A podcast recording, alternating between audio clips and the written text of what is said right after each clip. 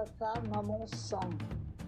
La chose la plus importante est ce qu'elle est et pas ce qu'elle fait. If not me, who? If not now, when?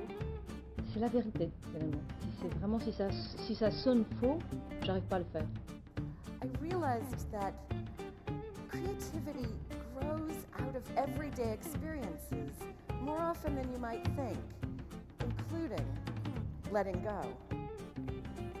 Bonjour, je suis très heureuse aujourd'hui d'accueillir Marie Offsès, qui est journaliste et naturopathe. Bonjour Marie. Bonjour.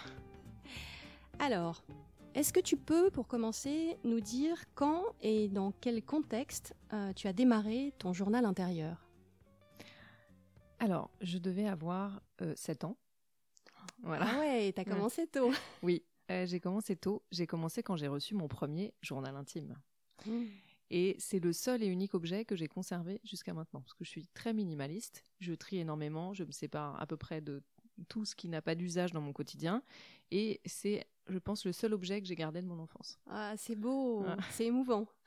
Bah, euh, franchement, quand on relit ce qu'il y a dedans, non. Parce que c'est plutôt euh, futile et un peu rigolo. Mais c'est clairement le point de départ euh, de quelque chose qui a vraiment marqué euh, tout mon parcours jusqu'à aujourd'hui. Ça veut dire quoi? Ça veut dire que tu as, tu n'as jamais arrêté? Alors si, j'ai arrêté. Euh, j'ai eu ce journal qui a duré quelques années parce que j'écrivais pas de façon hyper régulière. Puis quand on écrit deux phrases, genre euh, j'étais en colonie de vacances, euh, Bidulette n'est plus ma copine, euh, ça prend pas très longtemps. La partie euh, adolescente euh, est très très fournie et ça je l'ai pas conservé pour des raisons diverses et variées. Mais j'ai écrit énormément à l'adolescence, donc sur sur des carnets, mais aussi sur papier libre. J'avais tout sur une disquette, enfin j'ai des pages et des pages et des pages. J'ai arrêté ensuite un certain nombre d'années. Et j'ai recommencé euh, aux alentours de 25 ans et ça a pris une toute autre forme. Euh, j'ai commencé à, à avoir des blogs sur Internet. Donc là, les choses ont, ont changé, ont changé de, je dirais, de... euh, de forme? et de forme et d'audience. Et en fait, du coup, en termes de, de, de réflexion sur soi, c'est tout à fait différent. Mais euh, ce que je veux préciser, c'est que même petite, même enfant, euh, ce journal n'a jamais été un journal intime. C'est-à-dire que j'ai jamais accolé tellement le mot intime à ma conception du journal. J'ai toujours écrit sur moi, j'ai toujours écrit sur euh, ma vie, mes sentiments, mes émotions, etc. Mais très rapidement, ça a été public en fait. Même quand c'était euh, un journal d'enfant. C'était un journal qui était destiné à être partagé dès le départ. Euh, en tout cas, il l'a été de fait. Euh, J'ai une sœur qui a un an de moins que moi. Je pense qu'elle a, je l'ai obligée à tout lire. Ensuite, les copines lisaient mes, mes, mes logorées euh, sur des pages et des pages. J'ai- toujours eu besoin, pour que euh, l'exutoire soit complet, d'avoir un, un lectorat, en fait. De le mettre au monde physiquement aussi. Ouais, euh, tout à fait. Et donc en fait, par euh, un certain nombre de, on peut pas vraiment parler de hasard, mais en tout cas par un certain nombre de, de cheminements, je me suis retrouvée journaliste très jeune, et donc l'écriture m'a servi autrement. Et puis quelques années plus tard, j'ai eu mes enfants, assez jeunes aussi, au milieu de la vingtaine, et, euh, et j'ai recommencé à écrire dans ce contexte-là, avec une comment dire une audience euh, qui, qui me correspondait en tant que, enfin, au stade où j'en étais en fait. Donc j'avais eu un blog de maman, des choses comme ça. D'accord, en fait, donc tu as eu différentes formes de blogs Ouais. euh, qui correspondaient à tes étapes de vie. Exactement, tout à fait. Et ça, ça a pris différentes formes. J'ai eu au moins 3-4 blogs. Et euh, plus tard, j'ai créé un média avec un collègue, donc un média d'actualité, sur lequel je continuais, bon an, mal an, à avoir une partie blogging, ce qui était un peu compliqué. Et sur ce site aujourd'hui, qui a pris euh, une assez grande ampleur euh, au niveau régional chez moi, j'ai continué là, même très récemment, à avoir une partie blog. Euh, C'est quoi ce site hein? Je suis très curieuse. Alors c'est rue 89 Strasbourg, donc euh, voilà. Et pourquoi euh, tu as choisi le, le format du blog? En fait, le, le blog a euh, plusieurs avantages. Le premier avantage, c'est qu'effectivement, il y a une liberté, ou en tout cas, il y avait une liberté qui était assez importante, et un lectorat qui, de fait, était assez ciblé et à la hauteur de ce qu'on avait envie de montrer, ce que moi j'avais envie de montrer. En plus, le gros avantage, c'est qu'il y a une instantanéité, en fait, dans la, diffusion de l'idée. Et le fait d'avoir des lecteurs me permettait, en tout cas me permet aujourd'hui, parce que c'était beaucoup moins conscient à l'époque et ça a beaucoup évolué dans la forme et dans le contenu surtout, mais euh, ça m'a toujours permis en fait d'accoucher de, mon idée, de ma problématique, de mes recherches aussi, de mes apprentissages. Ça m'a permis de les de les mettre en mots, de les mettre en, en images, de les conceptualiser, de les contextualiser beaucoup plus de façon beaucoup plus fine parce que je savais qu'il y aurait des gens derrière qui allaient euh, les lire. Ça permet une interactivité aussi. Oui, oui, et puis aussi, enfin, le fait d'avoir potentiellement un public oblige à se dépasser par rapport au fait d'avoir euh, d'être son propre public.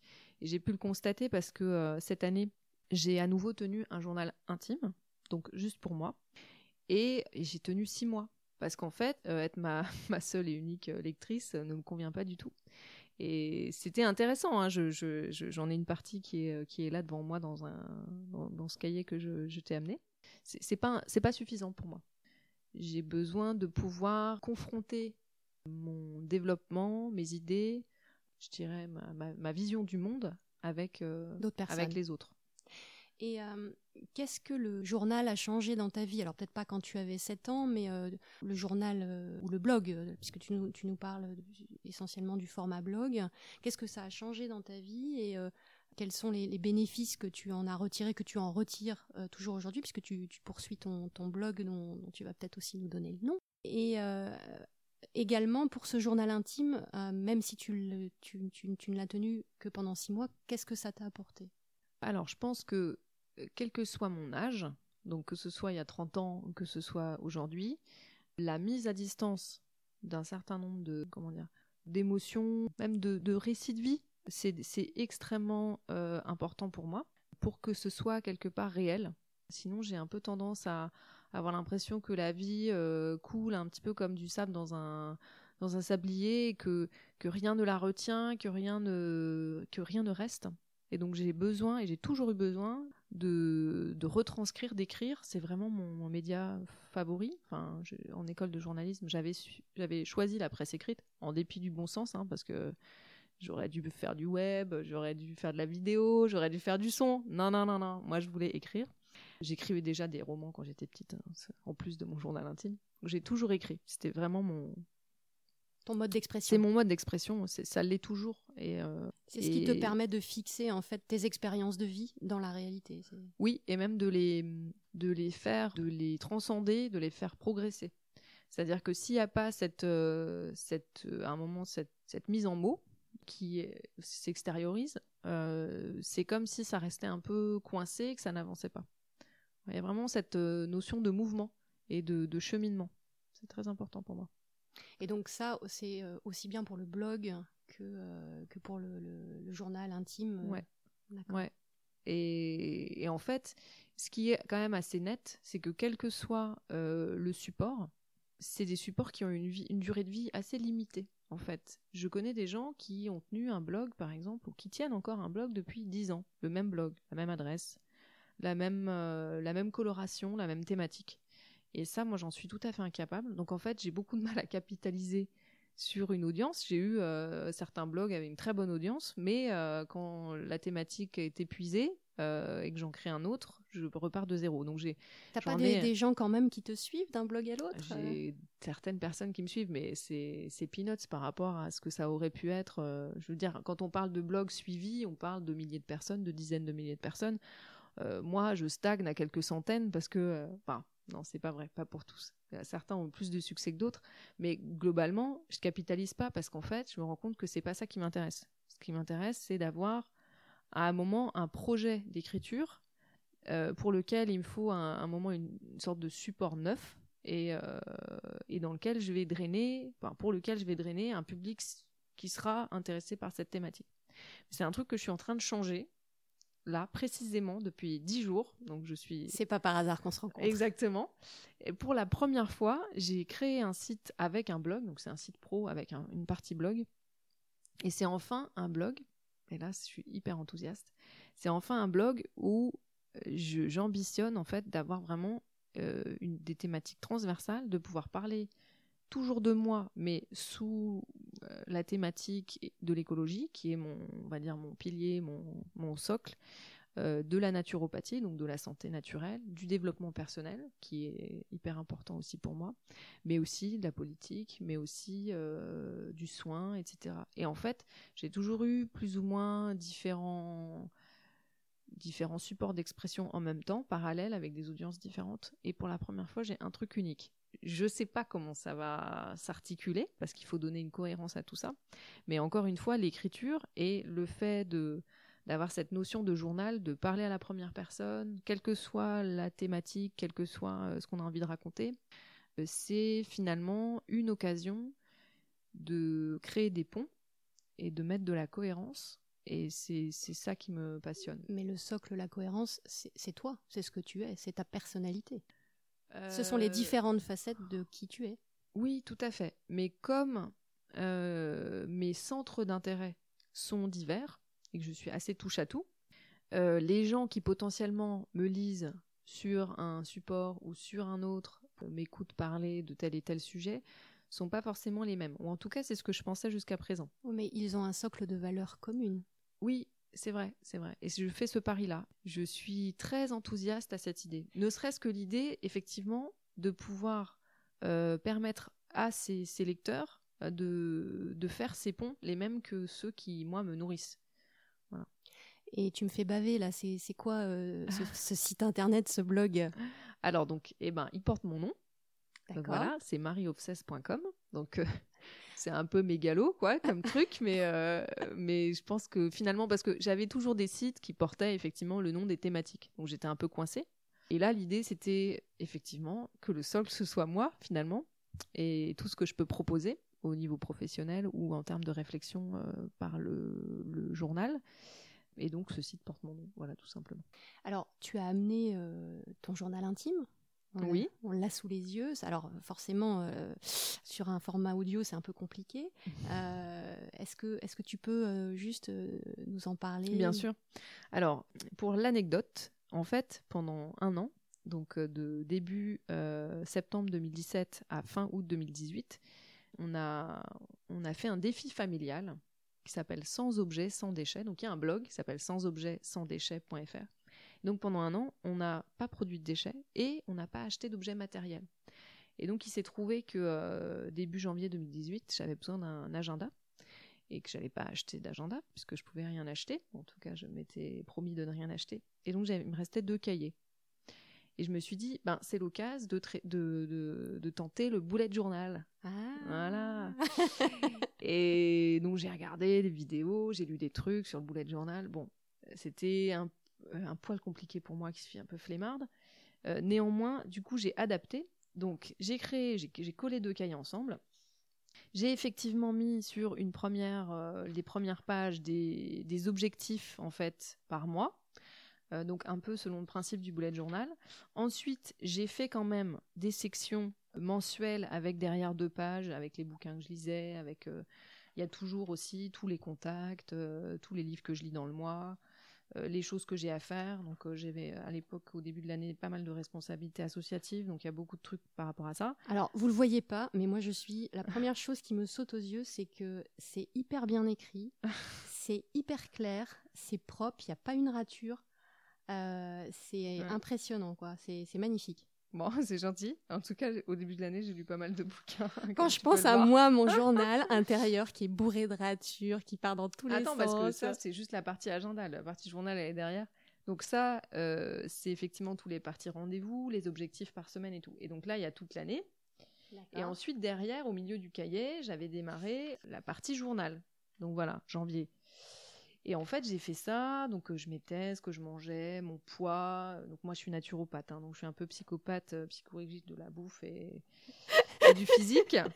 Donc voilà, je me pèse tous les jours. Effectivement, tu es, je confirme, hyper svelte. ouais, voilà, effectivement, assez. Euh, j'ai perdu 18, enfin ouais, peut-être 18, non, allez, 15 kilos.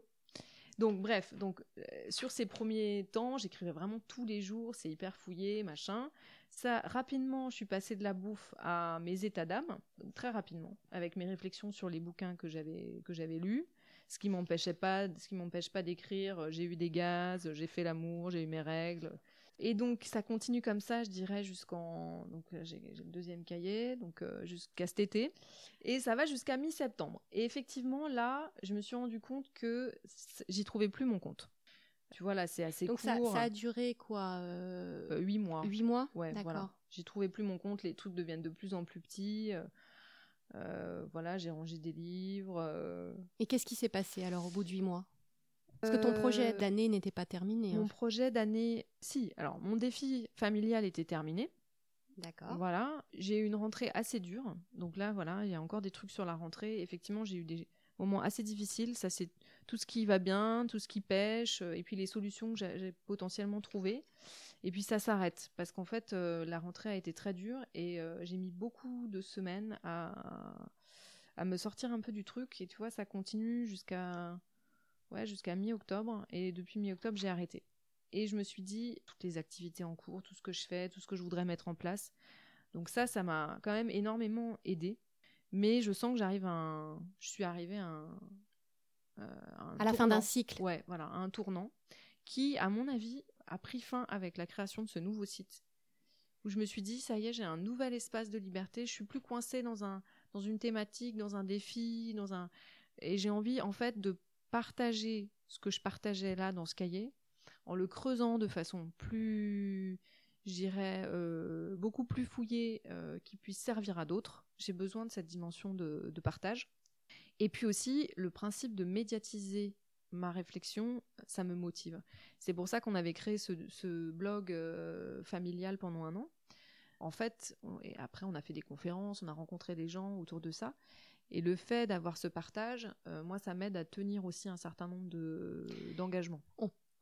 La façon dont je le vois, tu, me dis si je me trompe, mais c'est aussi que tu étais allé au bout de ce projet au final et qu'il y avait peut-être euh, euh, un autre projet qui cheminait dans ton esprit avec lequel tu, as rebondi sur un autre, format de journal qui est ce site. Ouais, mais en fait, le, le fameux bullet journal, ça a été une sorte d'expérimentation euh, qui était en parallèle du blog qu'on avait pendant un an sur notre défi, plus tout un tas de choses que je faisais à côté. Et en fait, je trouvais plus de, je trouvais plus de cohérence. Oui, en fait, tu avais plein de supports ça. différents et tu avais besoin de regrouper dans un seul support. Exactement, exactement. Et je pense là avoir trouvé quelque chose qui me convient mieux.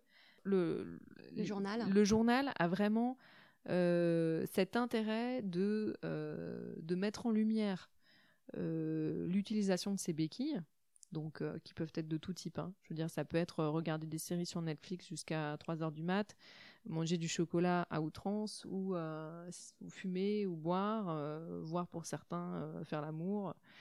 Et, l'avantage du journal, c'est que une fois qu'on s'est écrit, bon, c'est dit, on se l'avoue à soi-même. C'est intéressant ensuite de creuser, de savoir pourquoi on fait ça, qu'est-ce qui, qu'est-ce qui une, cloche. une mise en conscience en fait, ça. Exactement. C'est une conscientisation, c'est tout à fait ça. Et en fait, là où je, ce qui a fait que je me suis arrêtée avec le journal écrit papier intime, c'est que je me suis rendu compte que euh, là, sur les dernières semaines, donc euh, à la rentrée où c'était plus plus difficile pour moi, j'ai écrit dix fois euh, arrêter de fumer, ne taxe plus de clopes, plus un verre d'alcool, etc. Et puis toutes les semaines, je, je me suis même fait un. Qu'est-ce que je n'arrive pas à faire? C'est la rubrique Qu'est-ce que je n'arrive pas à lâcher? Qu'est-ce que je n'arrive pas ça à, devenait, En fait, ça devenait super frustrant pour moi. C'est, ça tournait à l'autoflagellation. Oh là là, mon Dieu, quelle horreur. Ouais. C'est intéressant ce que tu dis parce que euh, ça peut être l'effet contre-productif du journal aussi. Tout à fait. Euh, c'est, ne pas s'enfermer soi-même en fait dans des, dans des choses qui sont euh, trop contraignantes et surtout qui sont stérile parce qu'au final, euh, on a l'impression de, de, de, de, s'enfermer soi-même en fait et de pas y arriver. c'est ça, c'est-à-dire que de la même façon que si ce, qu'on disait tout à l'heure, si c'est écrit, tu peux mettre à distance, tu peux, ça devient réel. De la même façon, si c'est écrit dans ton journal, je vais faire ça, je vais faire ça et que tu ne le fais pas, il y a une notion de culpabilité qui est juste aberrante parce que c'est c'est un cadre que tu te poses à toi-même, c'est des contraintes que tu te mets. C'est euh, censé te faire évoluer, pas te Et en fait, c'est tout à fait violent, voilà. Et donc, euh, je pense que ça, c'était vraiment la limite de cet exercice-là. Et je vois, j'ai regardé un peu des vidéos sur YouTube sur les, les bullet journal. Et euh, pour moi, parfois, ça tourne un petit peu effectivement à, à l'orthorexie mentale. Quoi. c'est la limite de l'exercice. C'est ça, c'est-à-dire que dès qu'on va finalement faire des sortes de, de tracking, c'est-à-dire, euh, là, j'ai mangé vegan, Là, euh, j'ai mangé des chips, euh, etc. Jusqu'où, en fait, l'autodiscipline tue la créativité, quelque part? Euh, c'est même pas tue la créativité, c'est enraye ton développement personnel. Mm. Parce que du coup, euh, tu n'es que. Alors, tout dépend bien sûr des profils, tout dépend des gens, tout dépend de, de, de leur euh, capacité à s'auto-contrôler. euh, et chez moi, c'est quand même assez fort. Et, et c'est paradoxal parce que chez moi, c'est fort. Et en même temps, après, j'ai des sortes de pétages de câbles de compensation. Ce qui fait que j'ai lâché ce journal. Parce qu'à un moment, finalement, c'est Tu mets la barre too trop much. Voilà, c'est too much. Et tu Mm. dis, il faut que je trouve autre chose parce que finalement, ça me, c'est pas moi, ça me correspond pas.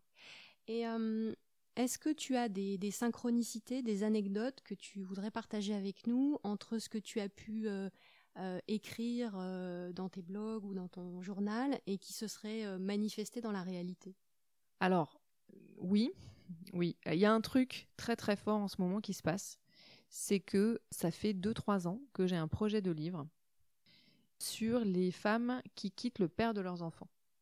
Ça fait très longtemps que je pense à ce sujet. J'ai plein de femmes qui veulent témoigner pour ce bouquin.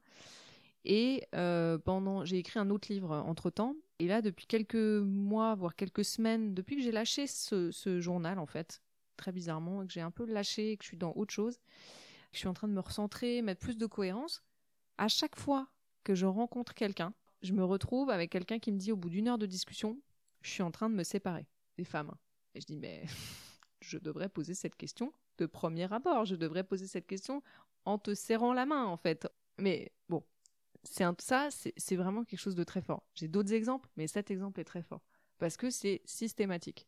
Et en fait, je suis en train de me demander si effectivement j'ai un projet de livre avec ça, mais je suis en train de me demander est-ce que je vais pas faire un projet de blog avec ça? Parce que finalement, j'ai tellement de femmes autour de moi.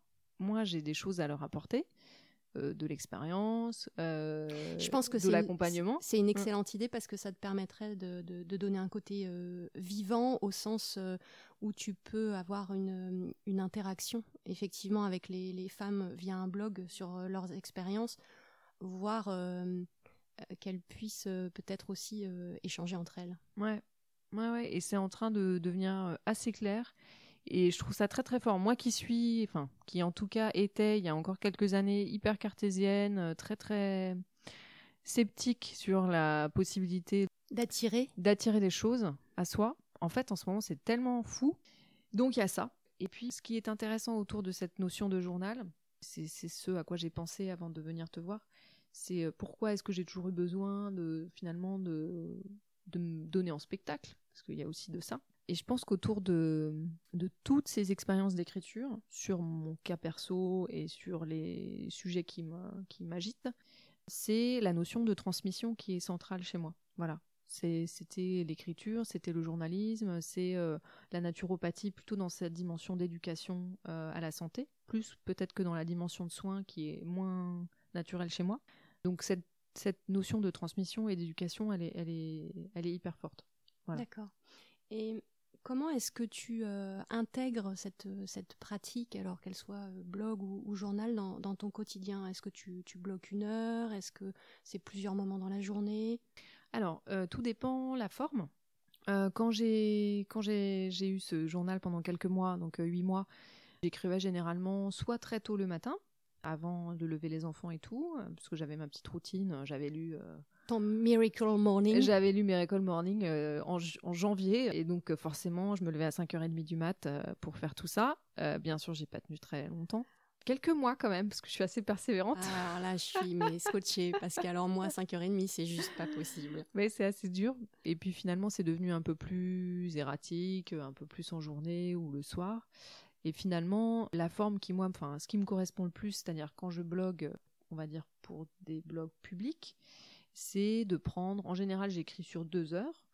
Euh, donc j'ai le gros avantage de travailler à mon compte, donc j'ai des créneaux euh, dans la journée qui sont dispo. Et généralement, j'écris le matin. Je me fixe deux heures au moins une fois par semaine pour accoucher de euh, d'un bon texte. Voilà, pour accoucher, avoir à la fois un peu de longueur, du contenu, plus un petit peu de recherche.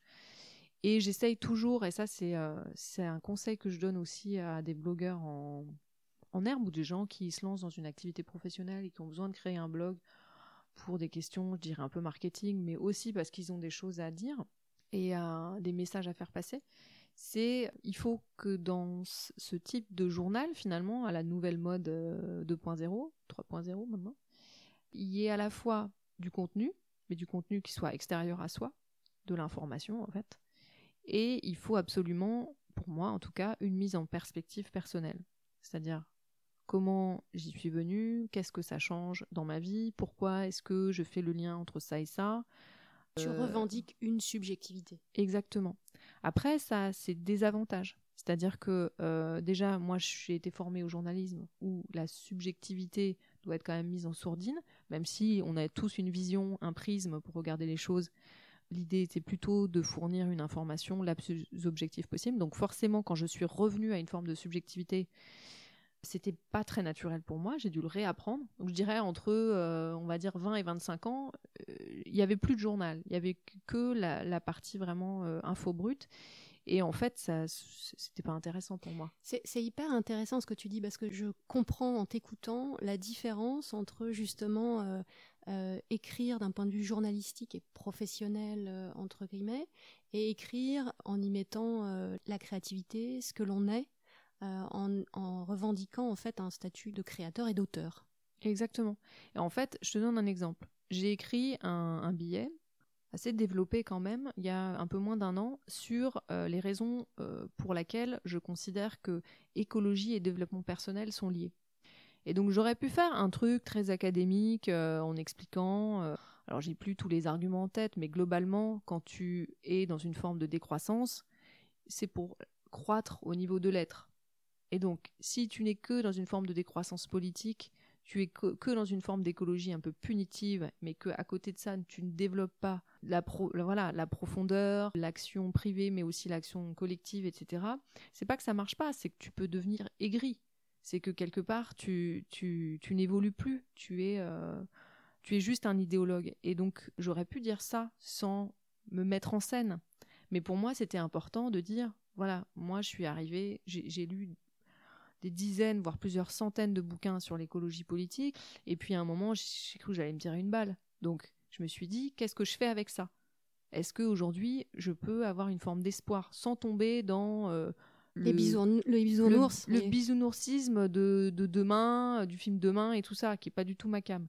Euh, l'idée, c'était plutôt ensuite de travailler sur l'intériorité, sur ce que tu peux développer parce que les gens, sinon, si tu leur dis vous allez tous vivre dans une cabane dans la forêt, sans eau ni électricité, et à 20h, c'est extinction des feux. C'est sûr que tu vas pas motiver grand monde. Mais qu'à côté de ça, ils savent pas quoi faire de leur peau parce qu'ils ont plus Netflix, effectivement, ça ne fonctionne pas. Il faut expliquer que avec cette décroissance matérielle vient une croissance de l'être. Bref, pour moi, c'était important de me mettre en situation dans ce, ce genre de truc. Le problème, c'est que parfois, ben, quand on fait ton métier, comme c'est mon cas, euh, ça marche pas à tous les coups. Par exemple, j'ai écrit un bouquin sur les naturopathes et je croise les doigts, le projet n'est pas enterré, mais ce bouquin, je l'ai envoyé à une vingtaine d'éditeurs et je sais que euh, les éditeurs aujourd'hui, ils veulent un truc très, soit très pratique, pratico-pratique, où il n'y a pas marqué je nulle part, euh, soit un roman, un récit, etc. Moi, j'ai fait quelque chose qui est un peu hybride, où à la fois je parle de mon expérience personnelle, je fais parler d'autres naturopathes de leur expérience personnelle, aussi dans cette notion un peu de journal, de se raconter et tout ça, de raconter son évolution. Et pour l'instant, j'ai pas de réponse. J'en suis un peu triste, mais je pense qu'aujourd'hui, on a la chance d'avoir suffisamment de supports disponibles pour pouvoir créer, partager ses créations, quelles qu'elles soient, sous quelque forme que ce soit, sans rentrer dans, dans le marketing de l'édition. Mais bon, c'est pas encore fait. Hein. Peut-être que vous trouverez ça dans les bacs. Hein, ouais, avec grand plaisir. on espère bien. on croise les doigts. Mm. Est-ce que euh, le journal t'a mené à la pratique d'autres formes de créativité? Ça ne m'a conduit à aucune autre forme de création. En revanche, t'as fait écho à une. Alors, c'est un truc fou qui m'est arrivé justement aussi en janvier. J'ai rencontré un kinésiologue.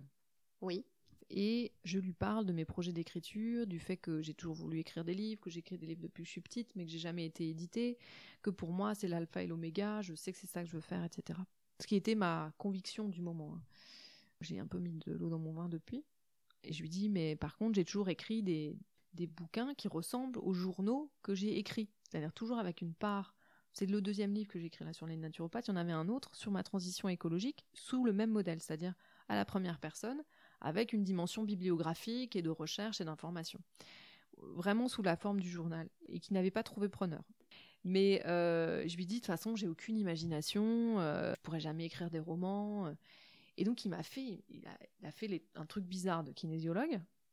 Et puis il m'a dit, il a enlevé les blocages. En tout cas, il a lu des trucs en moi que je connaissais pas, donc c'était assez, ou en tout cas que j'avais, dont j'avais pas forcément conscience. Ça m'a vachement touché. Il m'a dit, je vois, c'est quoi ces arbres asiatiques là Je sais pas si c'est magnolia. Enfin, je vois un arbre en fleurs. Un cerisier? Oui, je vois un cerisier, genre cerisier du Japon. Je vois cet arbre en fleurs, je vois énormément de d'images très très colorées, très créatives. Je pense, Marie, que vous êtes faite pour écrire des romans. Alors là, je vais regarder. J'avais un peu les larmes aux yeux en me disant, bon, soit c'est du total bluff, soit au finish, peut-être que je me suis convaincue d'un truc et que c'est totalement faux. Mais peut-être que cette pratique du journal m'amènera à une création euh, je dirais, euh, d'imagination, mais je resterai sur l'écriture. Euh, est-ce que tu disposes d'un espace à toi où tu peux justement écrire, exprimer ta créativité? C'est une question qui est, beaucoup d'actualité. Aujourd'hui, on parle beaucoup de Virginia Woolf et du fameux espace à soi, et ça m'intéresse d'avoir ton, point de vue là-dessus. Mon espace à moi, je dirais, c'est tout mon appart. Et, et mon mari et mes enfants euh, habitent chez moi, grosso modo. C'est génial comme concept. bon, si mon mari m'écoute, il va, il va hurler, mais euh, c'est un peu vrai. Donc, on est très minimaliste et on a quand même la chance d'avoir une centaine de mètres carrés. Les, les, chambres des enfants sont assez petites. Notre chambre à nous, c'est vraiment dédié au sommeil. Du coup, on a un assez grand salon et je me suis mis, j'ai mon cabinet en fait dans le salon, sur une partie du salon qu'on peut fermer. Donc, je considère que ça c'est mon espace. Mais honnêtement, sortant de la théorie, tout le salon c'est mon espace, toute la cuisine c'est mon espace. J'ai pas, je, sais que mon mari lui aurait besoin parce que lui il fait de la peinture. Il aurait besoin de cet espace, il l'a pas, et je vois le problème que ça peut poser en termes de, l'expression de sa créativité, qui du coup est plutôt en sommeil, je dirais. Il a tous les outils, mais pas le, pas la place. Et puis je suis très maniaque, et lui, le pauvre, hein, il aimerait pouvoir s'étaler et en foutre partout. Eh, je confirme que pour faire de la peinture, ça aide beaucoup. Et euh, ne pas être obligé de nettoyer ça. derrière, de tout ranger, notamment de pouvoir euh, garder tes couleurs à mixer, c'est un vrai, vrai, ouais. Et chez nous, c'est pas, pas possible en fait. Donc, euh, je lui ai promis, on s'est promis que lui, il sera bientôt à la retraite euh, pour moi, c'est dans très longtemps, mais lui, il est plus vieux. Et quand on déménagera, qu'on aura une maison, il aura une sorte d'atelier où j'aurai pas le droit d'aller mettre mon nez. Donc la problématique, honnêtement, elle est plutôt pour lui que pour moi. Moi, j'ai pas de souci, j'ai un ordinateur et je peux me mettre un peu où je veux. Et hum, qu'est-ce que ça signifie pour toi euh, le journal intérieur? Donc, comme on a pu maintenant le comprendre, ça signifie pas intime, c'est-à-dire que de toute façon, intérieur égale public. Néanmoins, euh, journal intérieur, c'est pour moi faire passer l'idée que euh, c'est en regardant à l'intérieur de soi, c'est en allant voir toute la richesse qu'il y a à l'intérieur de soi, qu'on peut effectivement être plus heureux, euh, cheminer positivement dans sa vie, etc. Et donc, ça nécessite ne serait-ce que de savoir juste l'information de savoir que si on va regarder en soi, c'est pas tout moche et inintéressant, mais qu'au contraire, c'est, ça peut être très riche, contrairement à l'image qu'on peut avoir de soi ou l'opinion qu'on peut avoir de soi. Donc c'est, c'est très transversal. C'est, on parle d'estime de soi, on parle de méditation, on parle de, de, lecture, on parle d'échange, on parle de formation. Moi, je suis convaincue par le principe de se former en continu. Donc voilà, pour moi, euh, journal intérieur, c'est par mon propre cheminement intérieur que je mets au jour, voilà, et que j'offre à ceux qui, qui, en, qui en ont l'intérêt. Cette possibilité, c'est je raconte un chemin possible. C'est exactement ça. Je te remercie parce que c'est exactement euh, ce que j'avais en tête quand, quand ce mot, enfin ces deux mots sont venus à mon esprit quand j'ai créé le podcast. Ah, c'est super. Journal intérieur, c'est super. Je reprendrai ton concept. c'est très très bien. Mais c'est vrai qu'on a, on a plutôt. Euh, je me suis longtemps interrogée en me disant, enfin, quand j'avais moins de recul un peu sur moi, je me dis, mais pourquoi j'ai ce besoin de, de, le, de le donner à voir? Voilà, de me donner à voir. Parfois, ça a été extrêmement mal interprété. Et, justement, euh, je rebondis sur ce que tu dis. Ce qui peut arriver, euh, et j'en parle en connaissance de cause, c'est que tu, à un moment donné, tu arrives à un stade où tu as, tu n'as jamais partagé et où tu te dis, bah là, c'est bon, je suis prête, c'est le moment, je vais oser, je vais prendre le risque. Euh, tu te lances et boum, là, tu te reprends mm. un coup de, derrière la tête que tu n'as pas forcément vu venir. Et comment tu réagis face à ça? Bah, il se trouve que moi, j'ai pris les coups tout de suite. Euh, j'étais, pour te donner un exemple, un truc vraiment, ça me, ça, pour moi, c'est évident de raconter cet épisode. Euh, le premier euh, truc, le premier coup derrière la tête que j'ai eu, c'est j'ai, je me suis occupée du journal de mon lycée. Et donc je faisais les éditos. Et donc j'étais déjà dans cette notion de je parle à la première personne, je dis ce que je ressens et je fais une sorte de coup de gueule, un édito. Et donc j'avais fait un édito sur les mecs de mon lycée qui passaient tout leur, toute leur pause à jouer au basket. Alors que nous, les, nanas, on refaisait le monde euh, en fumant des oh, joints. t'as, dû te faire des copains. Ah là là Et donc j'ai écrit un truc genre, euh, voilà, vous qui savez juste lancer une balle, machin. vraiment, le truc. Mais pour moi, c'était c'était aussi exprimé. Il y a une différence entre les garçons et les filles. On a 17, 16 ou 17 ans. C'était déjà du féminisme. On n'a pas du tout les mêmes. Oui, c'était quelque part. Regardez-nous parce que vous, vous, vous avez rien à dire. Nous, on a plein de trucs à dire. Et et il y avait un peu cette notion-là, mais mais un peu inconsciente. Oh, mon Dieu, le truc a été placardé. J'ai eu des insultes, des ah mots d'insultes. Ah ouais, ouais, mais tout le lycée était sur mon dos, quoi. Et oh. en fait, ce qui est fou, c'est que ça m'a pas arrêté, c'est-à-dire que au contraire, ça t'a boosté. C'est-à-dire que derrière, j'ai bossé notamment pour un journal national et où effectivement j'ai un peu fait euh, du Jean-Luc Delarue euh, parce que c'était aussi mon boulot à cette époque-là. Et euh, avec aussi des retours parfois très durs et jusqu'à la politique où effectivement j'étais connue pour être, je faisais du coup des chroniques à la télé et tout ça parce que j'étais connue pour envoyer, euh, pour pas cacher mes propres opinions, contrairement à d'autres euh, éditorialistes ou journalistes politiques. Et donc j'avais des politiques qui m'insultaient au téléphone. Enfin, ça a été, c'était très dur. Donc, j'ai l'impression que toute mon histoire, c'est euh, dire finalement qui je suis, ce que je pense, ce que j'ai envie de transmettre, le message que j'ai envie de, de partager, avec une grosse dose de prise de risque. Euh, derrière en termes d'ego. Euh. Mais, mais, mais, dans ces cas-là, quand tu dis euh, en fait ça m'a donné encore plus envie de continuer. Non, non, non, non, c'est pas tout à fait ça. Ça m'a pas donné plus envie de continuer. Au contraire, il y a eu des inflexions. Hein. il y a eu des inflexions. Par exemple, j'ai quitté la politique suite à ça. Ça, ça, ça t'a atteint. Ça m'a vachement atteint. D'accord. Et comment tu l'as géré du coup Je le gère assez mal. C'est-à-dire que, en tout cas, je le gérais assez mal parce que c'est quelque chose sur lequel j'ai beaucoup travaillé. Mais euh, je l'ai toujours pris pour moi. Ce qui est un des accords Toltec, ne jamais prendre pour soi. Donc j'ai toujours pris pour moi, que ce soit effectivement euh, au lycée, que ce soit en tant que journaliste, que ce soit aujourd'hui parfois dans certaines expressions euh, où je suis un peu, où je suis pas suivie. C'est moins le cas aujourd'hui parce que je sais plus prendre en compte l'état d'esprit de mes interlocuteurs et je suis beaucoup moins brute de décoffrage que j'ai pu euh, l'être. Ce qui me permet, et en fait, ça m'a pas poussé, pour répondre à ta question, ça m'a pas poussé à continuer. Continuer a toujours été une obligation pour moi. C'est-à-dire que continuer était juste l'évidence sous diverses formes. C'est-à-dire que c'est inconscient, mais, euh, mais trois mois plus tard, je rouvrais quelque chose. Mmh, c'est vital. C'est totalement vital pour moi.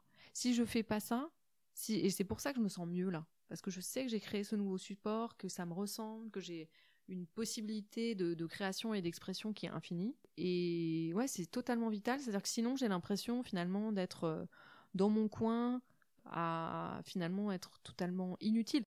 C'est une prise de risque parce que c'est une nécessité. Ouais, c'est vrai. Ouais, tout à fait. Quel est le lien pour toi entre euh, spiritualité et créativité? Alors je sais, c'est une question qui peut sembler assez intime, euh, mais pour moi le lien est, évident et j'ai envie que, tu partages ton, ton opinion là-dessus avec nous. Bah, je pense que jusqu'à il y a 2-3 ans, spiritualité pour moi voulait juste dire en dehors de moi. ça n'avait aucune prise et aucune réalité dans ma vie je suis quand même, grâce à mon école de naturopathie, grâce à l'ouverture que ça m'a apporté, aux lectures que j'ai que j'ai faites depuis, euh, j'ai quand même un peu ouvert mes chakras, on va dire. Du coup, je suis plus sensible à cette dimension. Alors certes, le lien, on peut le trouver, il est peut-être évident, enfin en tout cas dans ta, dans ta, ta vision. Pour moi, c'est encore quelque chose qui reste à, tresser, tu vois, à mettre en musique ensemble.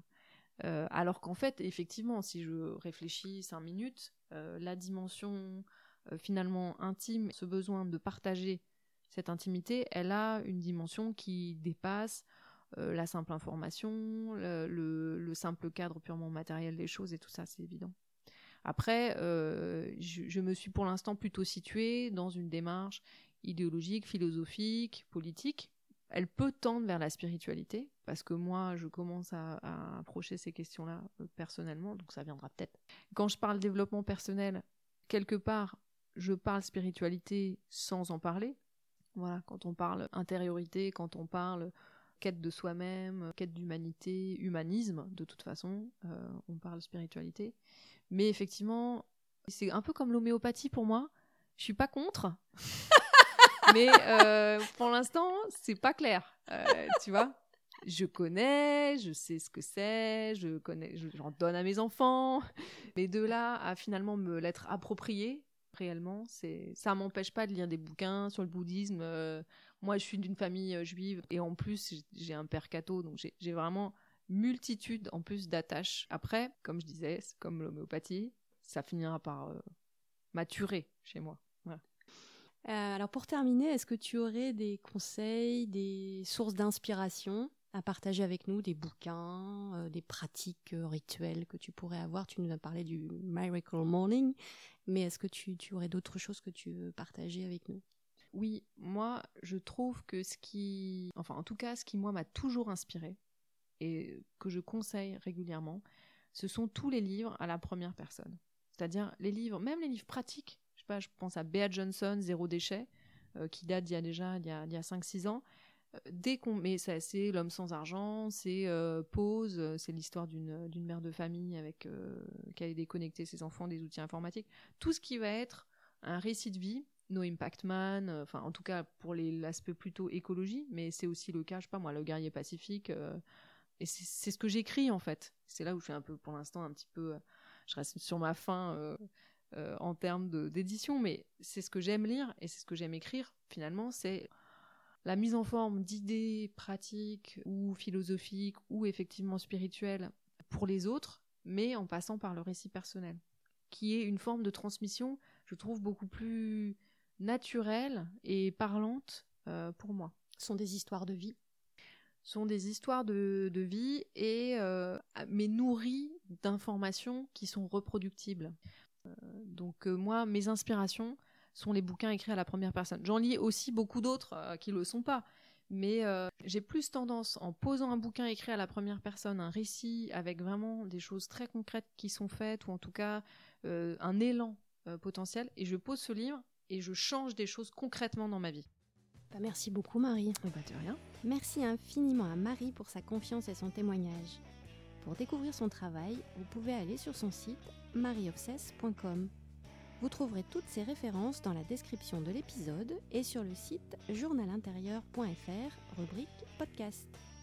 J'espère que cet épisode vous a plu. N'hésitez pas à le partager avec vos proches. Vous pouvez aussi écouter les autres épisodes et me suivre sur Instagram. Merci beaucoup pour votre écoute et à très très bientôt.